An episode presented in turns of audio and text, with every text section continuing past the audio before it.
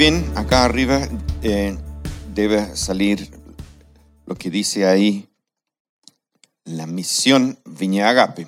¿Ok? Em, cada iglesia debe tener una visión. Hay una diferencia entre las palabras misión y visión. Pero si vamos al siguiente diapositivo, eh, voy a compartir algunos de las frases que existen en nuestra visión como la Viña Agape escrito para luego encender ese fuego y luego vamos a hablar sobre la misión de esta iglesia. Eh, misión en esencia es la acción. Una vez que tú entiendes la visión, la misión se, se traslada en la acción, en lo que hacemos a causa de la visión. ¿sí? Y si tomamos algunas eh, líneas acá y lo hablamos, podemos comprender no de forma muy profunda, profundo, solamente de forma sencilla lo que es la visión de la iglesia y de ahí vamos a trabajar. La Biblia dice, el pueblo que, eh, que no tiene visión eh, se desvía, se distrae. Eso es lo que dice en, en Proverbios acerca de visión.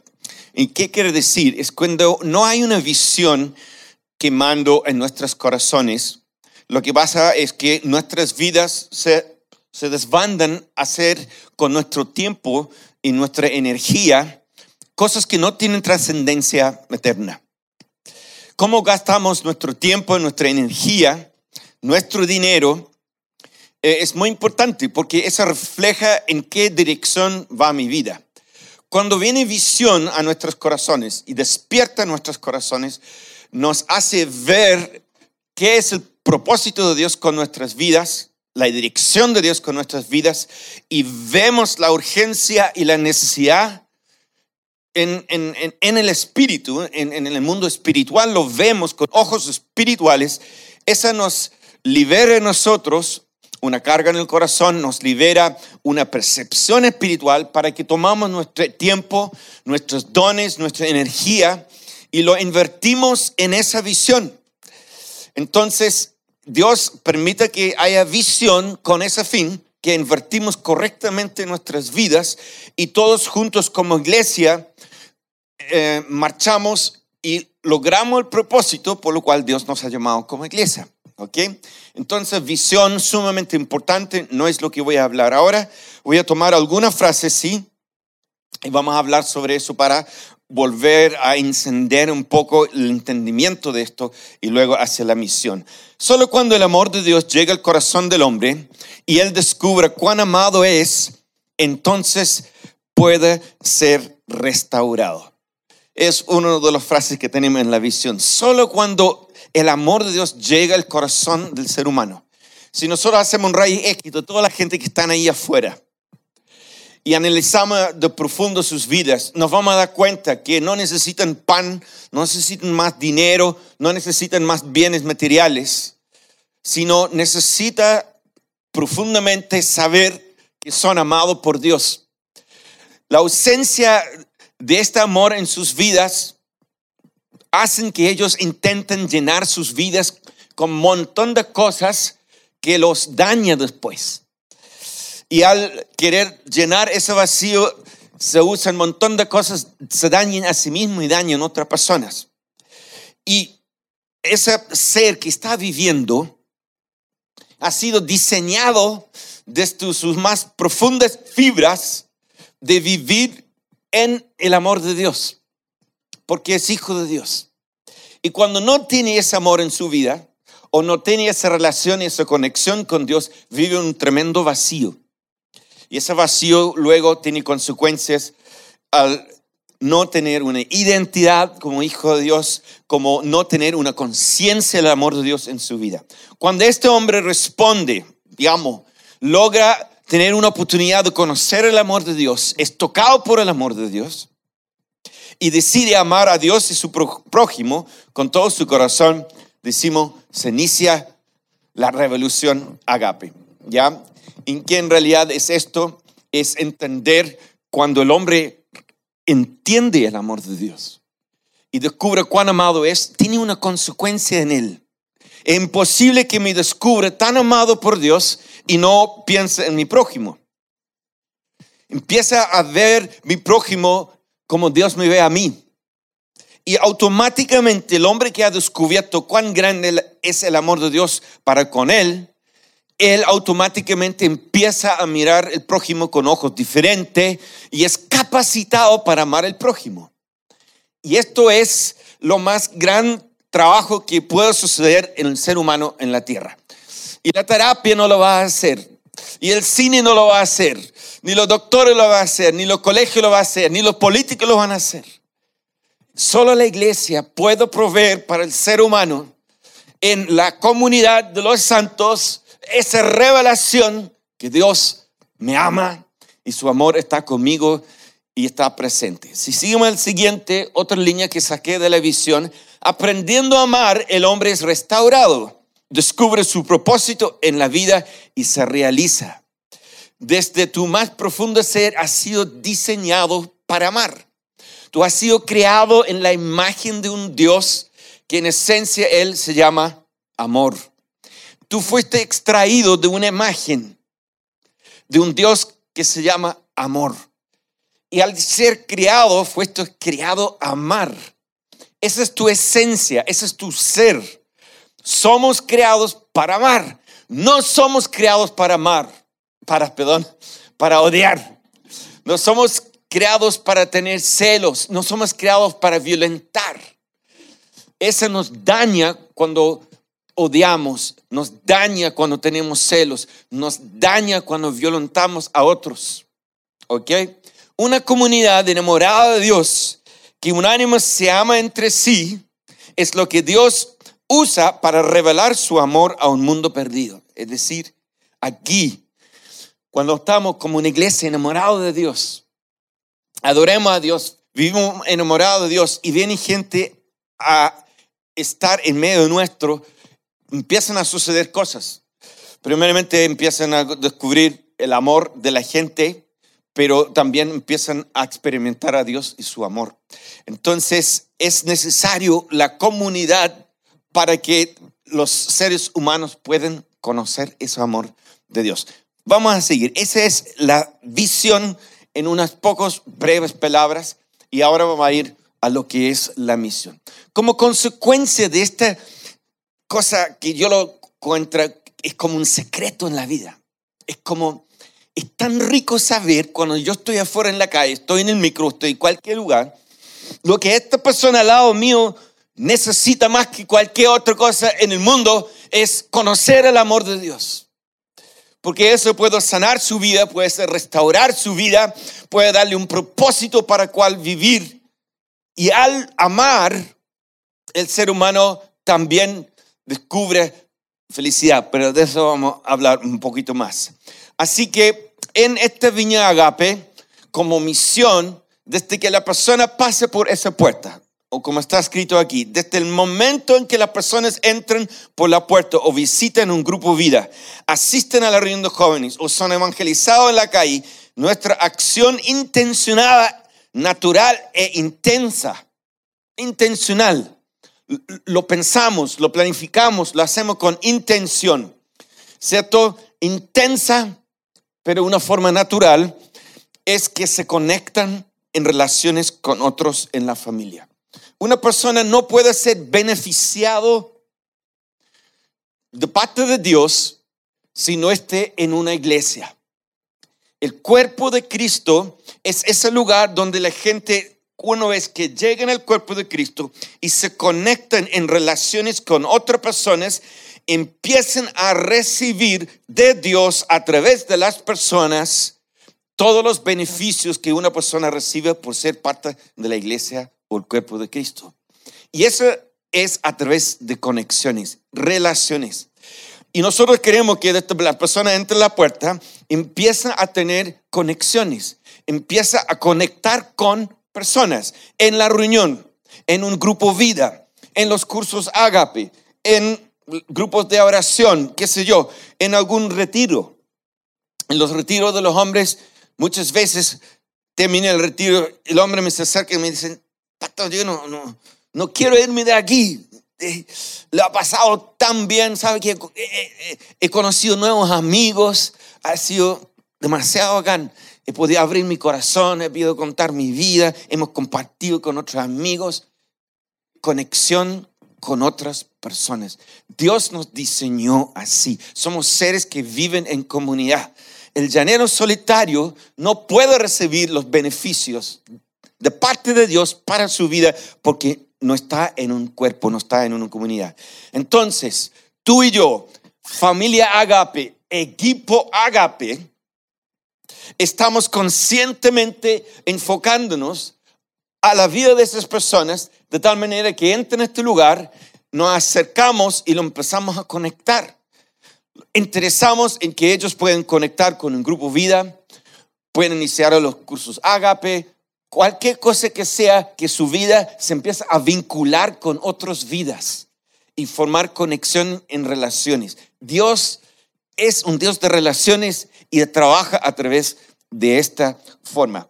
Déjame decirte que en realidad parte del mensaje más adelante, pero venir a este lugar un día domingo y escuchar solamente un mensaje o ir a un gran salón donde un gran predicador y un fantástico músicos escucharon un sermón y desaparecer tú no vas a crecer. Tú no vas a desarrollar todo lo que Dios tiene para ti si no estás conectado en relaciones con otras personas en grupo pequeño. Pero sigamos.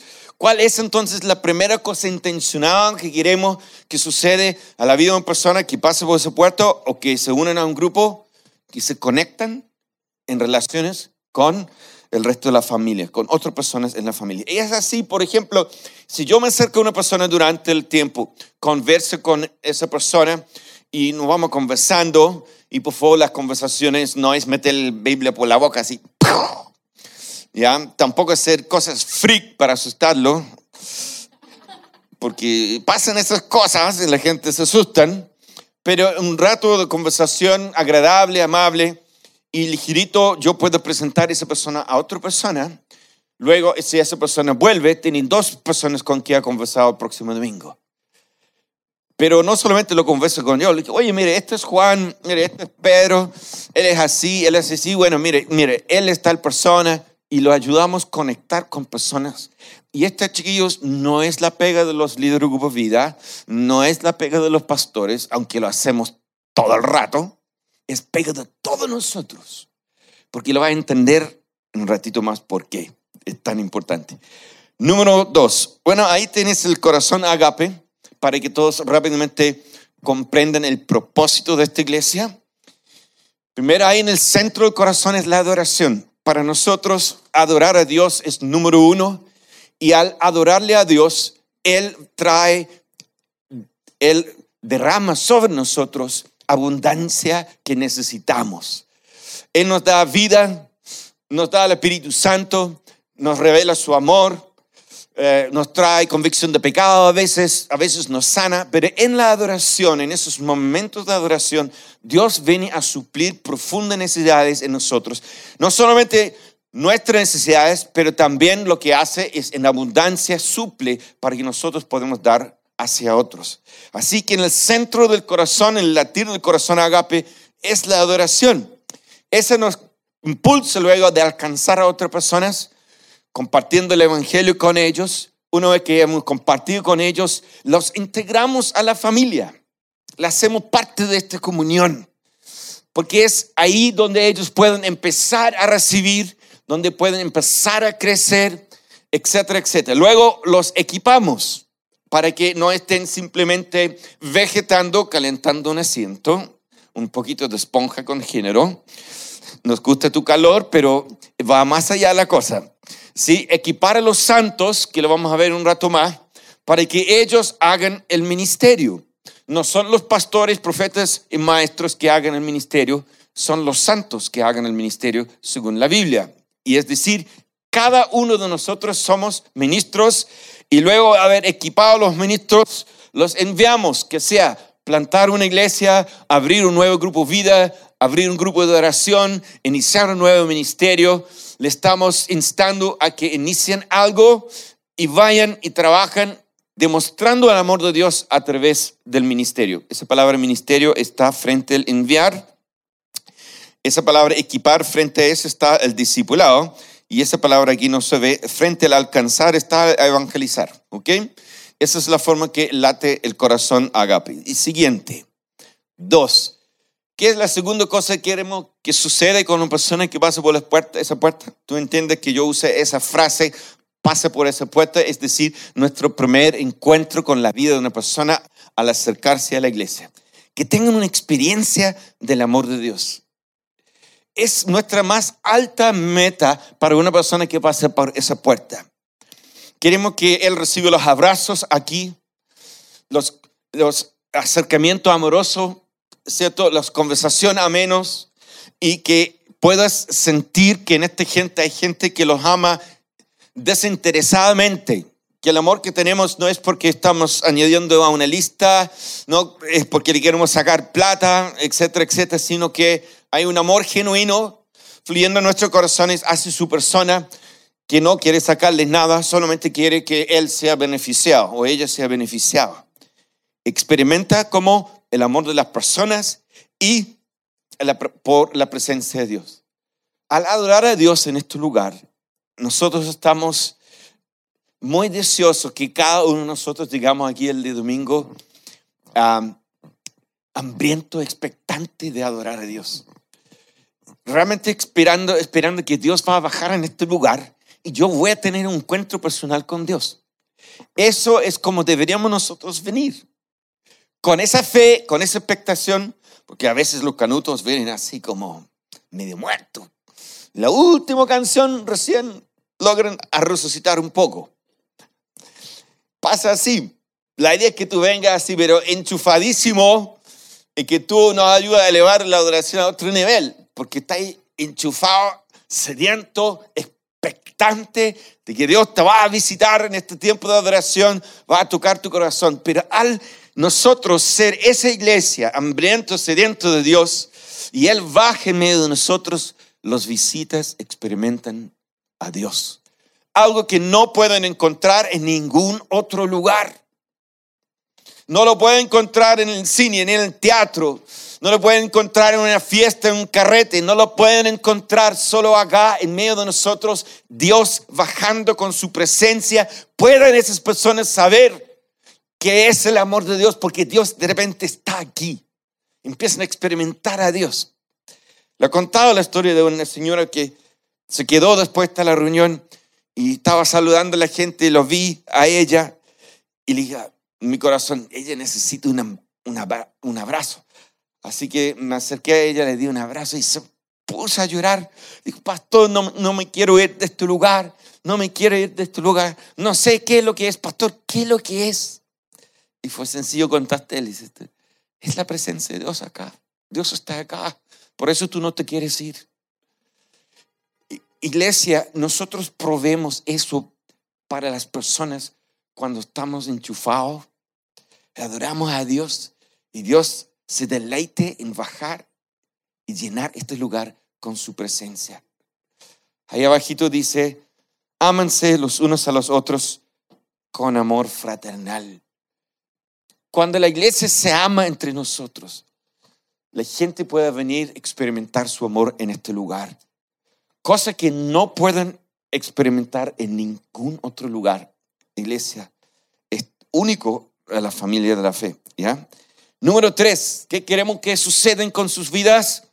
Equipo agape. ¿Qué queremos que sucede con la vida de esa persona una vez que entra a este lugar?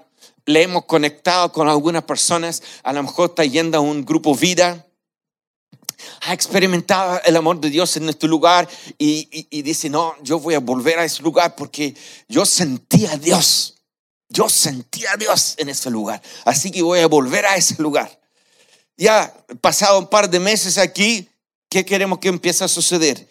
Que sean sanados y liberados. Queremos que sus corazones heridos, dañados, experimenta una sanidad. Ahí puedes ver el dibujito. ¿Por qué la sanidad es tan importante en la vida de una persona? Porque una persona que esté herido levanta barreras, se revista así como lo del antiguo em, armadura así de latas, supone eso para que nadie le hiere más. Pero como tiene su armadura levantada, no puede recibir amor y tampoco esté capaz de dar amor. Y eso es la respiración de un ser humano, es recibir amor y dar amor. Es tu diseño, es mi diseño, es nuestro propósito. Vivimos, vibramos, tenemos sentido de vida cuando recibimos el amor de Dios y amamos a otros. Por eso necesitas ser sanado en un ambiente sano. Los ambientes tóxicos contaminan la gente. Los ambientes sanos sanan la gente. Por lo cual, estando acá en una iglesia sano, experimenta a Dios y empieza su proceso de sanidad. Se conectan con personas que estén en proceso de ser sanado o han sido sanados y puedes contarle su historia de cómo Dios lo han sanado, cómo Dios ha restaurado su vida, cómo han descubierto el amor de Dios para con ellos, cómo de adolorido y cerrado estaban al llegar y cómo Dios lo ha tocado y cómo sus corazones han abierto ahora para recibir el amor de Dios, recibir el amor de la gente. La gente llega muy defraudado, eh, lleno de desconfianza, herido de la infancia, lleno de abandono, carencias, abusos. Y en nuestro programa de sanidad queremos que la gente experimenta una sanidad que las heridas de infancia, donde fueron abandonados por padre o abandonados por madre, puede ser ese tremendo dolor y ese tremendo vacío puede ser sanado y llenado del amor de Dios. Cada vez que una persona experimenta sanidad interior, experimenta algo más del amor de Dios. Y donde hubo un falta de amor en esa vida, Dios viene y dice, en ese vacío que te dejaron, yo deposito mi amor para que tú puedas saber que tú eres un hijo amado y que tienes gran valor para mí. Cuando personas son sanadas así, también muchas cosas pasan.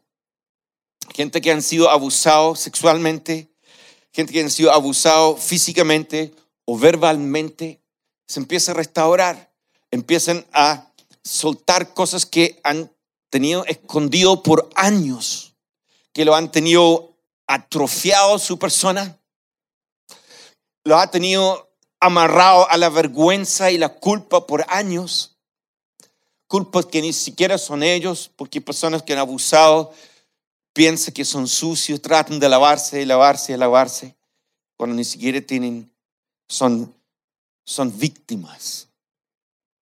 Y Dios viene con su sanidad sana y restaura. Pueden entonces establecer límites, límites sanos. Y parar de, dejar que gente lo atropellen sus límites, establecer límites propios en todas las áreas de su vida. Todo esto tiene que ver con la sanidad de la persona completa. Y es tan hermoso cuando la gente empieza a abrir sus ojos, ver sus heridas y Dios viene a visitar y sanar. Y lo que empieza, eh, eh, yo lo veo como la gente empieza a respirar. Eran como gente que venían ahogados, así, sin capacidad de tomar aire adentro y exhalar. Pero al ser sanado empieza a recibir amor.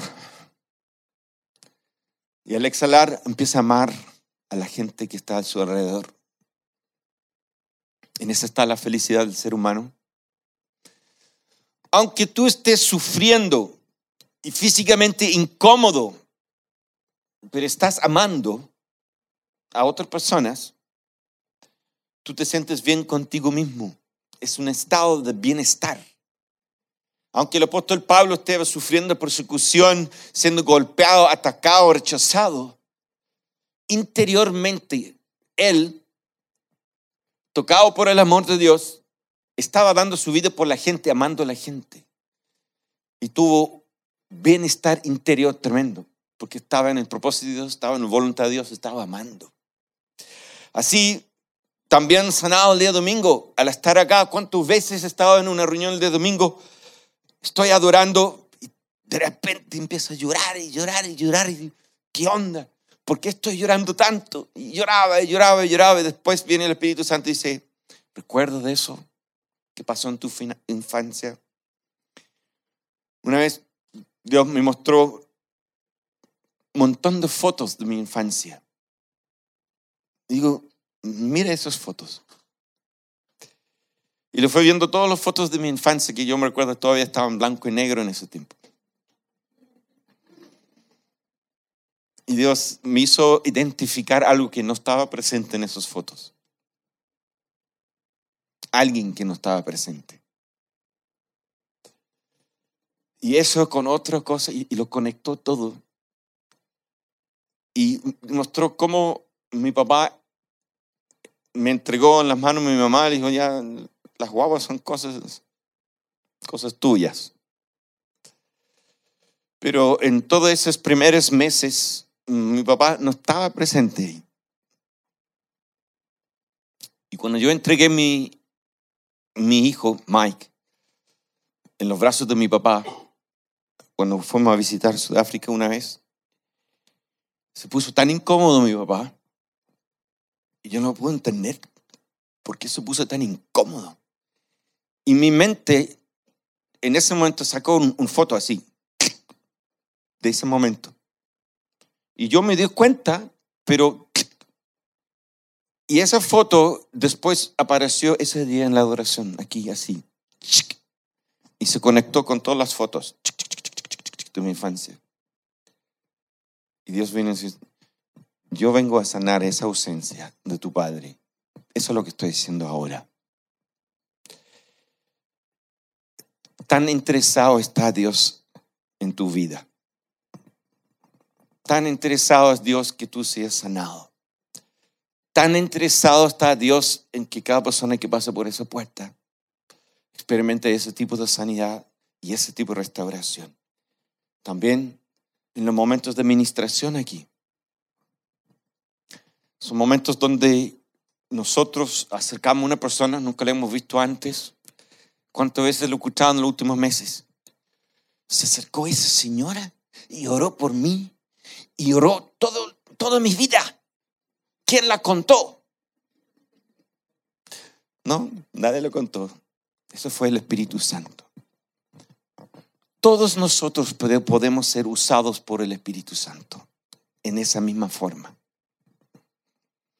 Solamente tenemos que disponernos y saber que todos podemos dar una palabra de sabiduría, todos podemos dar una, palabra de conocimiento, todos podemos profetizar, todos podemos ministrar a personas. Solamente hay que aprender aprender a confiar en el Espíritu Santo, aprender a poner tu mano sobre otros y saber cuando tú acercas a una persona y pones tu mano para ministrar a esa persona, tú eres un instrumento del Espíritu Santo. ¿Y quién va a actuar en ese momento? No es tu imaginación, no son tus pensamientos, es el Espíritu de Dios, que conoce las más profundas heridas, más profundas experiencias, dolores de la otra persona, aunque tú no lo sabes, Él sí lo sabe. Y como tú dispones a ministrar a otro, Dios te usa a ti para sanar, para restaurar. Y es la cosa más hermosa, experimentar que tu vida en la mano del Espíritu Santo es un instrumento para sanar esa persona que está pasando por esa puerta. Equipo Agape, esto es lo que somos en conjunto. Eso Dios nos dio la misión de ser con las vidas de las personas, que sean sanados que sean liberados. ¿Cuántas ataduras traemos de nuestra infancia? ¿En cuántos pecados no nos hemos metido? ¿En cuántas tonterías no hemos adquirido ataduras espirituales? Algunos de nosotros, espíritus malignos, han entrado por herencia, por pecado, por una y otra cosa. ¿Dónde más van a ser liberadas esas personas? Si no es aquí.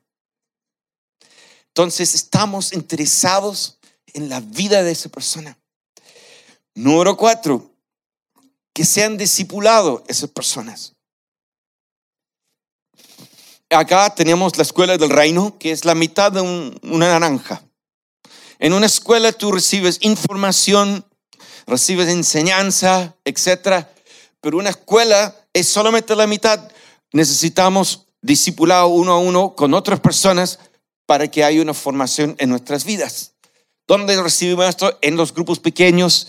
¿Dónde podemos experimentarlo? Haciendo misiones a corto plazo. Son experiencias donde somos discipulados, somos entrenados, haciendo el agape 1, 2, 3, 4, ¿cierto? Especialmente en el 4 es donde le enseñamos sobre el reino de Dios, sobre los dones del Espíritu Santo, cómo ministrar a otras personas. Y queremos que todos nosotros, como decimos en la viña, todos juegan. Todos podemos ser usados por el Espíritu Santo, ayudar a la persona que pasa por esa puerta a avanzar en su próximo paso hacia lo que vamos a entender ahora, hacia enamorarse de Dios. Esa es la gran meta que tenemos con cada persona que pasa por esa puerta, que se enamora de Dios, con todo, completamente. ¿Ok? Entonces, si tú estás acá, la persona recién recibió a Cristo al lado tuyo, porque lo escuchaste hacer la oración, ¿qué tenés que hacer con esa persona? Hola amigo, te escuché orar, aceptar a Cristo. Estamos tan contentos que hayas tomado esta decisión en tu vida. Mi amigo, ¿sabes qué? Yo te recomiendo que tomes mi vida tiene propósito de gran valor. Tú le estás encauzando en su camino.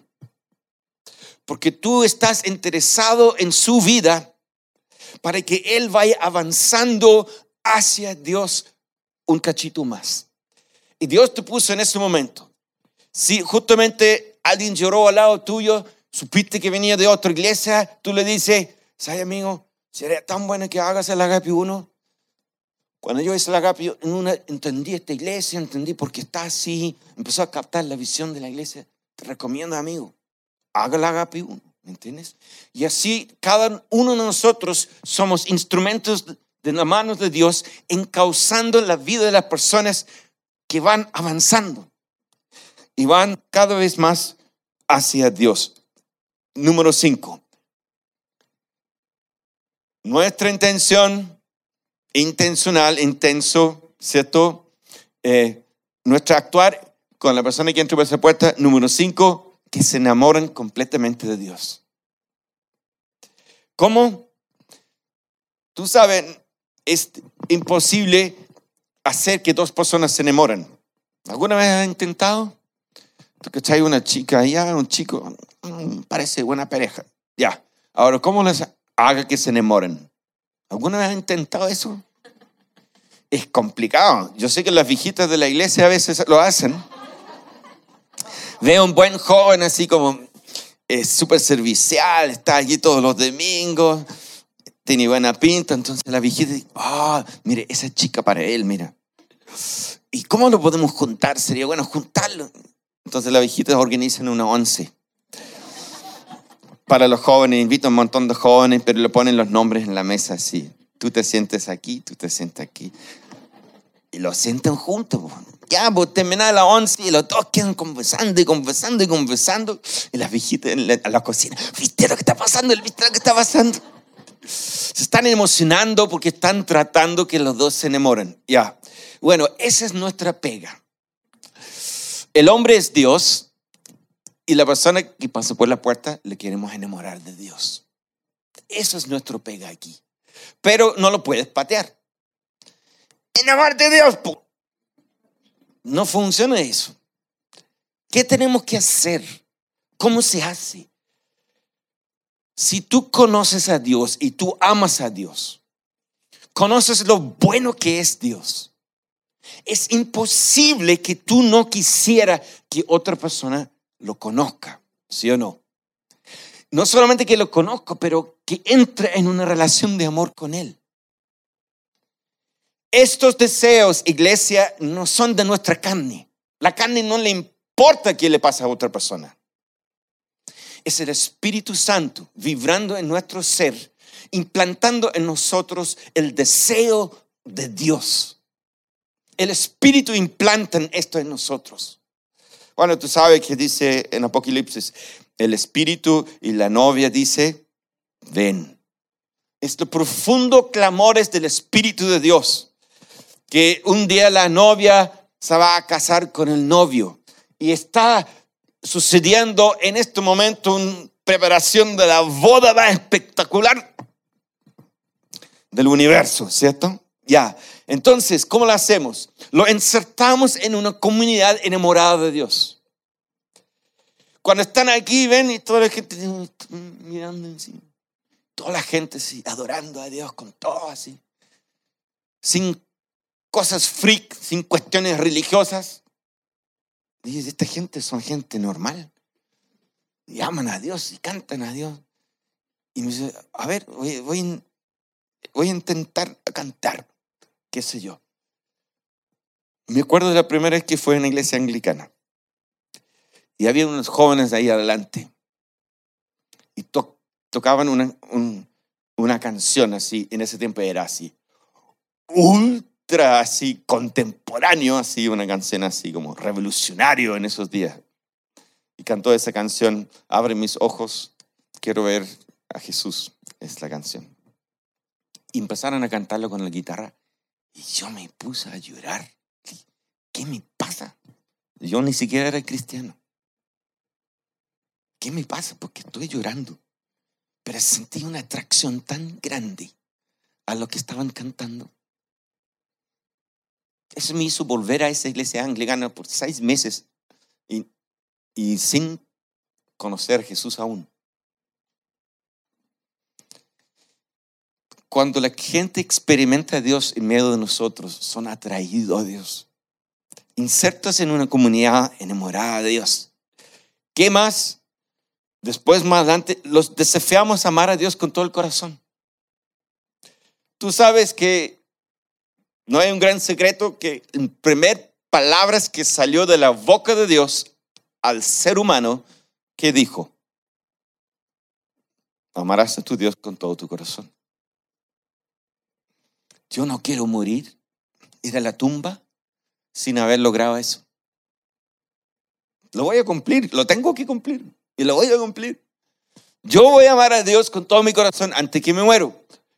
Pero no solamente eso, voy a tomar todos los medios posibles, todas mis habilidades, todos los dones que tengo, todo el dinero que tengo, todo lo que tengo en mi capacidad humana, divina, lo que sea, para que millones más se enamoren de Jesús. Por eso estoy en la tierra. Por eso estoy aquí, por eso vivo, por eso muero. Y así es con cada uno de nosotros. Luego desafiamos a la gente que aman a Dios con todo su corazón. ¿Conoce ese versículo que dice la Biblia, estimulándonos al amor y las buenas obras? Los que han leído su Biblia. Esa palabra estimular, ¿sabe lo que es la imagen verbal de esa palabra es las puelas del, del hueso. Y ese estimular es cuando él lo entierran en la costilla del caballo. Eso es la palabra estimular. Es un poquito así agresivo, ¿cierto? Pero los huesos cuando quieren que el caballo se arranca, hacen y sale disparado el caballo. ¿Cierto? Bueno, eso es estimular. Estimularnos al amor y a las buenas obras. Tomar una escuela y aquí. ¿eh? Es como, oye, deja de pavear, muévete compadre, porque al amor y las buenas obras. Número tres, los encauzamos a la renuncia. Lo mejor no, lo, te hace mucho sentido leerla primero. ¿Qué es lo que hace que la iglesia no tenga pasión por Dios? Los ídolos. Los ídolos es que roba la pasión al pueblo de Dios. Te lo explico un poco en contexto del Antiguo Testamento. Dios prohibió la adoración de otros dioses. Dios prohibió la adoración a los ídolos. ¿Por qué los prohibió?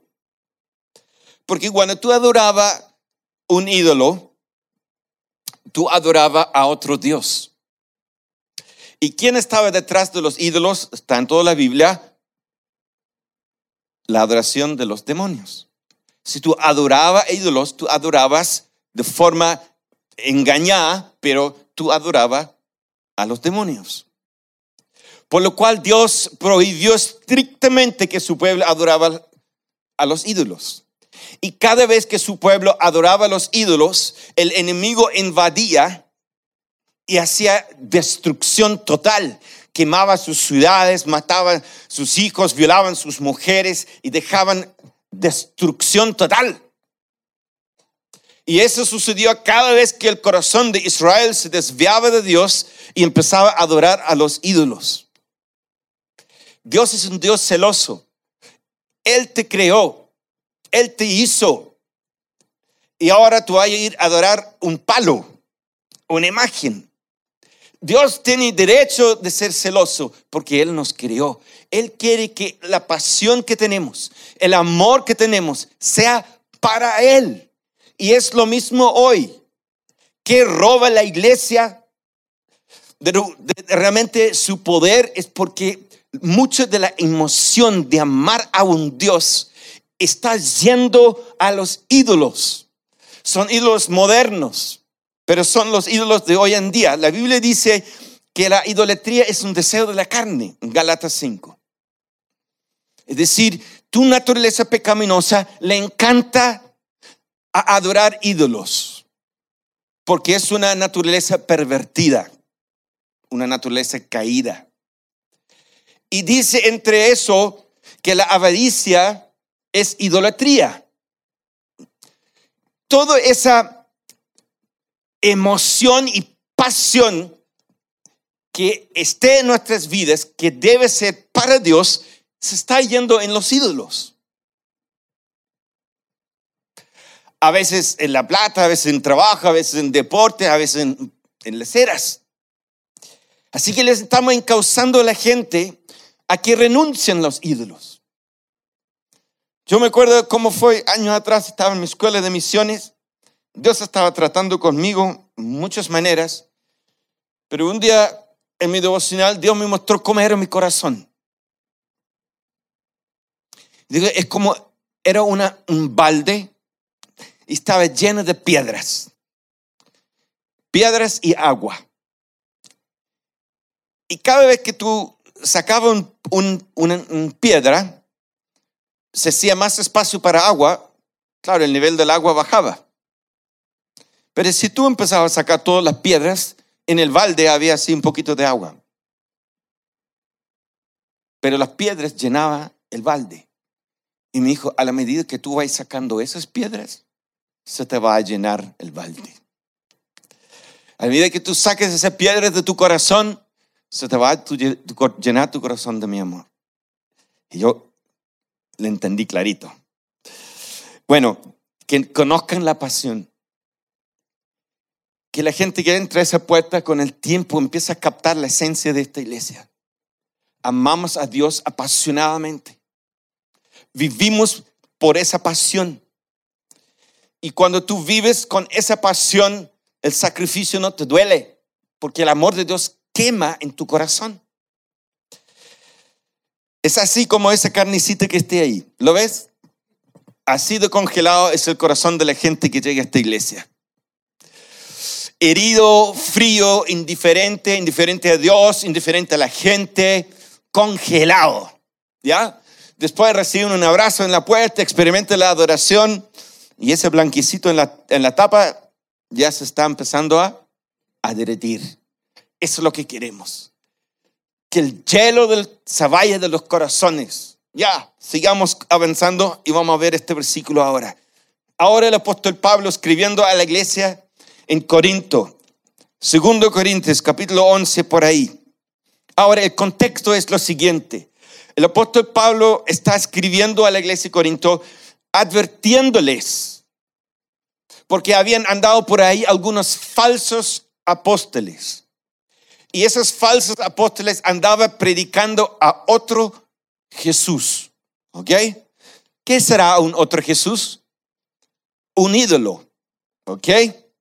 El celo que siento por ustedes proviene de Dios, pues los tengo prometidos a un solo esposo que es Cristo para presentarlos como un virgen pura.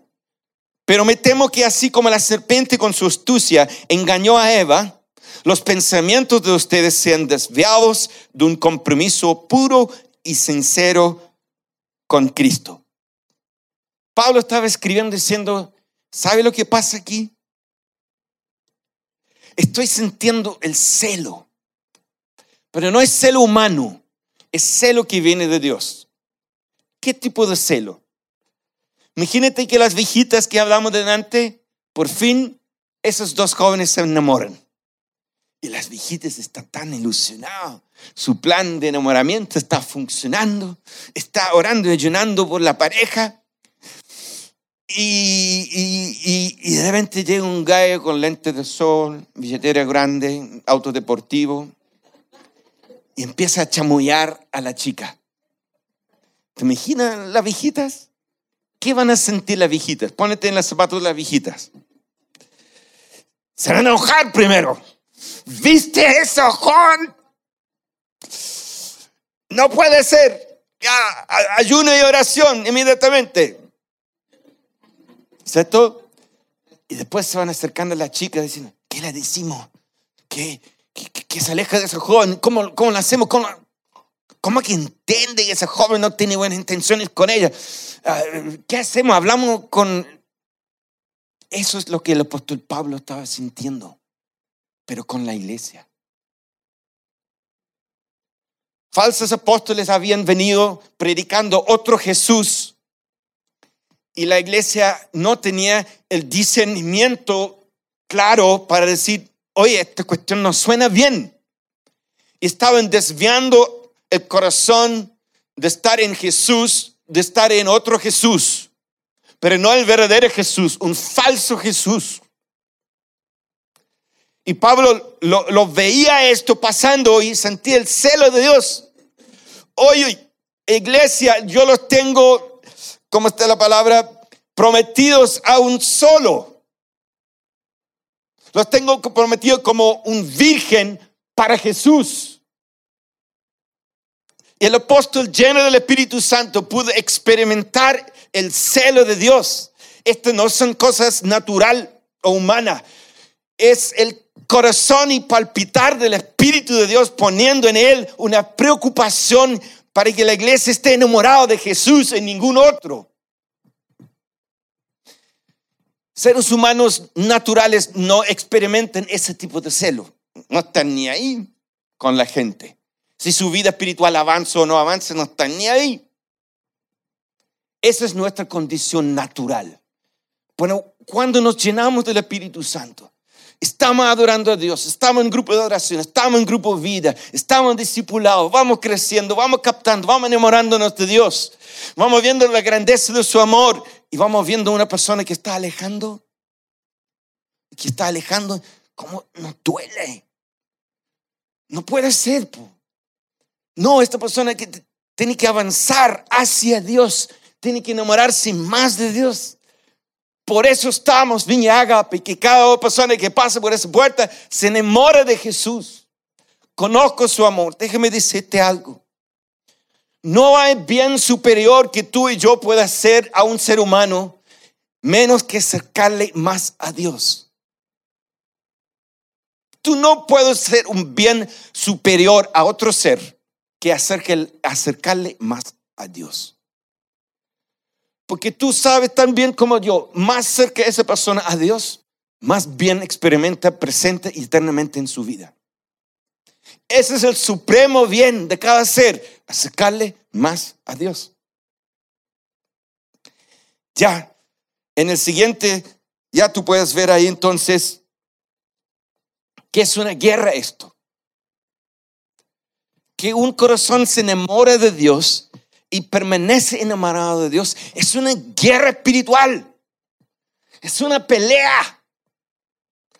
Y es la pelea que luchamos por esa persona que pasa por la puerta. Y si vemos esto como su progreso hacia estar enamorado de Jesús, estamos intercediendo por ellos, estamos orando por ellos, estamos haciendo consejería, le llevamos retiro para que se le vayan los demonios, para que sea sanado su corazón, para que se arraiga en la palabra de Dios, para que conozca la palabra, se arraiga su fe en Dios, para que va afirmándose. Pero pucho, los canutos Se enamoran de Dios, después le llega la pega y se va de Dios. Pasa un año, vuelve de nuevo.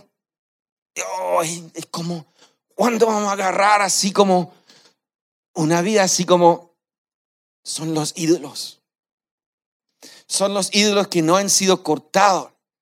Son como, te están pegados al corazón con un elástico. Entonces los canutos corren a Dios, están cerca de Dios, están disfrutando a Dios. Pero todavía el elástico del ídolo está amarrado. Y ya cuando se enfría un poquito, no tiene su devocional, se va uno, dos, tres días, no, que no va a la iglesia, el elástico mm, le vuelve al ídolo. Son esos elásticos que queremos cortar en los retiros. ¡Pah! Cada uno de ellos, cada una de esas fibras de maldad que quisiera apartarle de Dios, quisiera hacerles añicos. En el Antiguo Testamento Dios levantó a un hombre que se llama Jehú. Era un hombre así, apasionado, loco. Agarraba unas huellas y iba, agarraba todos los ídolos de Israel y los tiraba para abajo, los hacía pebre, polvo y los tiraba el polvo en los ríos. Pero no era algo natural, era Dios actuando a través de su vida haciéndole tira a los ídolos. El celo de Dios estaba haciendo pedazos los ídolos porque Dios quería el corazón de su pueblo para él. Y es lo mismo acá. Ahí vamos a leer la segunda parte del versículo. Ah, perdón. Ah. Ahí está. Si alguien llega a ustedes predicando a Jesús diferente al que hemos predicado nosotros, o se reciben un espíritu o un evangelio diferente a los que ya recibirán, a eso lo aguantan con facilidad. Le estaba reprendiendo por ser tonto. ¿Cómo tan rápido tu corazón se va con otro? ¿Qué te pasa? Bien, es una guerra que estamos peleando hasta que sean cautivados por la pasión. Número seis, que sirven en un ministerio. Este es tan importante, chiquillos. ¿Ve que la carne ya se descongeló? Ya está más blandito. Ya recibió la presencia de Dios, al abrazo de la gente, están en grupo vida, le están abrazando todos los viernes, le están ministrando, su corazón está llenando del Espíritu Santo, ya más blandito. Vamos avanzando, vamos avanzando, ¿cierto? Y luego dice, ahora es tiempo de involucrarte en un ministerio. Aprender a trabajar por amor. Lo que nos motiva a servir es nuestra relación con Dios. La gente que está enamorada de Dios son máquinas de trabajo y lo hacen por amor a Jesús y no se cansen. Y no les tienen que pagar nada, porque todo lo que hacen, lo hacen por amor a Dios. Lo tuvimos varios de ellos dando su vuelta aquí ayer. Realmente sacrificadamente haciendo por amor a Dios un montón de trabajo y nadie les paga ni un peso. ¿Qué, ¿Qué los motiva? ¿Qué los levanta? ¿Qué los mueve? El amor de Dios. Es una cosa que está quemando en sus corazones. Aprende a trabajar en equipo. Queremos que esa persona que pasa por la puerta se involucre en un ministerio empiece a trabajar en equipo con otros. Que su líder de equipo, ¿cierto?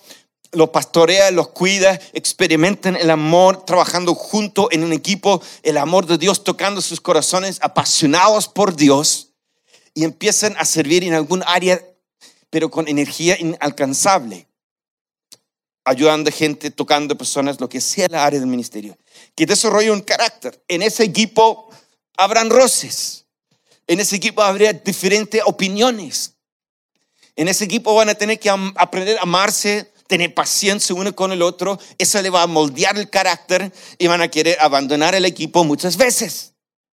No, mi Johnny, este compadre, me tiene hasta aquí.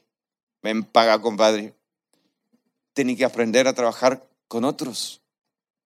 El problema es que tú eres demasiado así, así, así, compadre. Ahora es tiempo de empieza a tener tu carácter probado. Porque si tú te arrancas al primer problema, tú te apartes del cuerpo, tú te quedes solo nuevamente. Y todas las áreas de tu vida donde Dios está poniendo su dedo, está diciendo, esto tiene que cambiar, tú simplemente te haces leso y te sale arrancando. Ahí estás más duro. Dios empieza a trabajar el carácter. Te pone en situaciones, te pone en dificultades, te da ganas de salir arrancando, pero Dios empieza a moldearte. Porque está forjándote para poner más amor en ti. Te está forjando misericordia en ti. Te está forjando paciencia. Te está haciendo que el perdón fluya rápidamente. Y todo eso tiene que ver con amar. Porque está forjando la naturaleza de Él en ti para que tú puedas amar libremente. Y luego que aprenden, ¿cierto? A ministrar en el Espíritu como hablamos de antes. Que cada uno de nosotros estamos aquí el día domingo. Mira, pasen los momentos donde los pastores necesitamos ser ministrados y dicen, hoy día no ministro, hoy día recibo, porque Dios está haciendo algo conmigo y tengo la plena libertad de tirarme al piso y que me ministren ese domingo. Pero los otros días estamos aquí para poner las manos sobre la gente, que el Espíritu Santo los toca, los ministra y haga cosas profundas en sus corazones. Esta manera. Bien, vamos al siguiente y el último. ¿Tenías agarrado bien al centro? ¿Sí? Ya, ok. Espero que sí. Ya Ahora la carne ya está blandita. ¿Qué hacemos con la carne? A la parrilla, al asado. ¿Y qué es lo que sucede cuando la carne está ahí en... Sale un olor así. Ah, rico, ¿cierto? Ese es el olor grato para Dios. ¿Qué olor es? Es el olor del sacrificio. Agradable. Es nuestra adoración. Dice, presentan vuestras vidas como sacrificios vivo. Y esto es tu adoración. Que sean capaces de perder la vida por amor a Jesús. Jesús ya dijo, tiempo atrás hablé sobre esto, ¿cierto? Que la vida cristiana normal es esto. El que quiere salvar su vida lo va a perder, pero el que pierde su vida lo va a salvar. Entonces, la vida cristiana normal es perder tu vida. Esto es todo al revés. Pero una vez que tú empiezas a perder tu vida y te das cuenta que no es tan difícil, duele un poco porque hay que morir, pero a través de esa muerte otros tienen vida. A través de esa muerte tú te liberas de tonteras, de estar tan centrada en ti mismo, tú empiezas a amar a otros y llegas a comprender la cruz en una forma más profunda. En este sentido, de que todo lo que realmente tiene valor para ti ya está guardado en el cielo para ti. Y al crecer en madurez, crece en ti la convicción de tu herencia ya guardado por ti en el cielo. Y al llegar más y más consciente de tu tesoro en el cielo, que está reservado, dice la Biblia, para ti, tú te puedes soltar aquí de tu vida terrenal y te puedes soltar hasta de tus bienes, hasta de tus prestigios y tonteres así, a lo cual te tienes aferrado y no quieres perder tu vida. Pero cuando descubres que Dios tiene para ti lo que realmente tiene valor, eternamente lo tiene guardado, tú puedes soltar estas tonteras que tienes agarrado aquí en la tierra y puedes dar tu vida. Dar tu vida por otros es el llamado de Jesús. Jesús no espera que los cristianos sean, se comporten bien. Muchos de nosotros pensamos que Jesús nos dio una lista, nos portamos bien. Un, dos, tres, yo lo cumplí. No, Jesús dijo,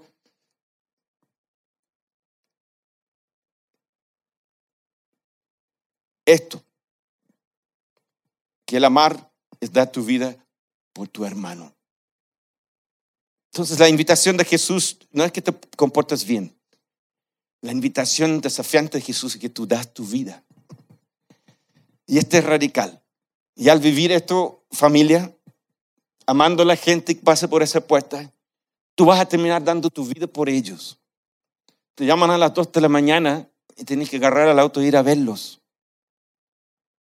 Tienen problemas serios, tienes que tener paciencia con ellos. Da ganas de darle un combo, pero la paciencia de Cristo. Y los ama en todos momentos, en todas circunstancias. Y fluye el amor de Dios. Y pacientemente les vamos ayudando a avanzar, pasito a otro paso, avanzando. Ya, te, ya, ya iba a salir, ¿cierto?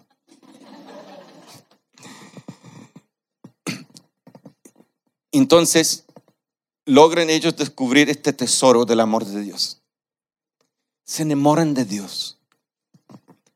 Se enamoran de Él y su amor es un tesoro para ellos. Y logran llegar a ese punto de vivir por ese amor, por amor a Jesús. Trabajar, servir, atender a otros y dar la vida. Por eso.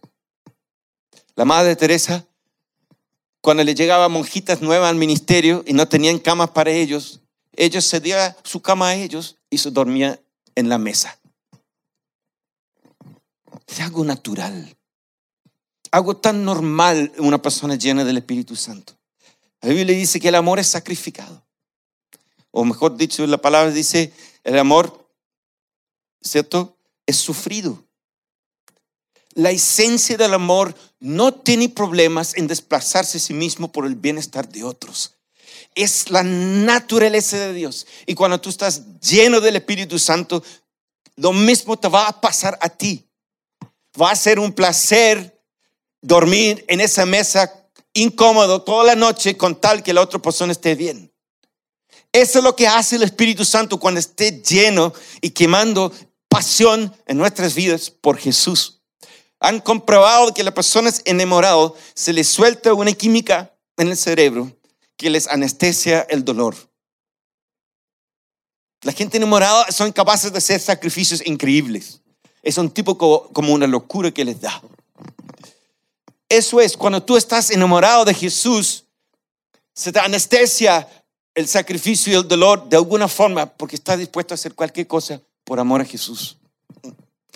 Y eso es lo que queremos para cada persona que pasa por esa puerta.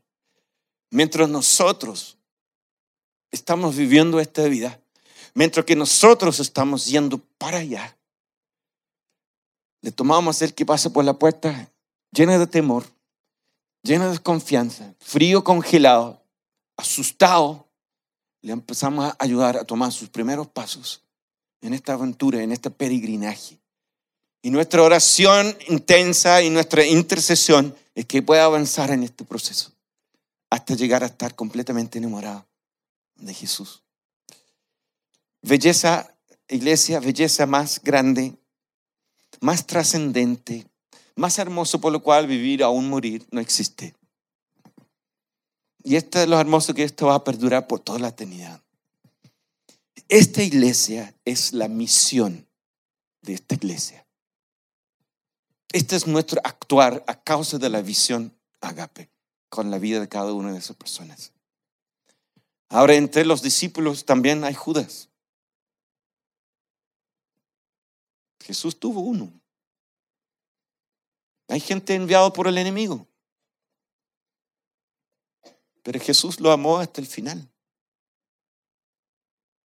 Y lo amamos a esta gente hasta que ellos mismos se retiran. O a veces tenemos que confrontarlo. Si están dañando a los otros miembros del cuerpo, lo confrontamos. Y si son peligro a los otros miembros del cuerpo, lo echamos.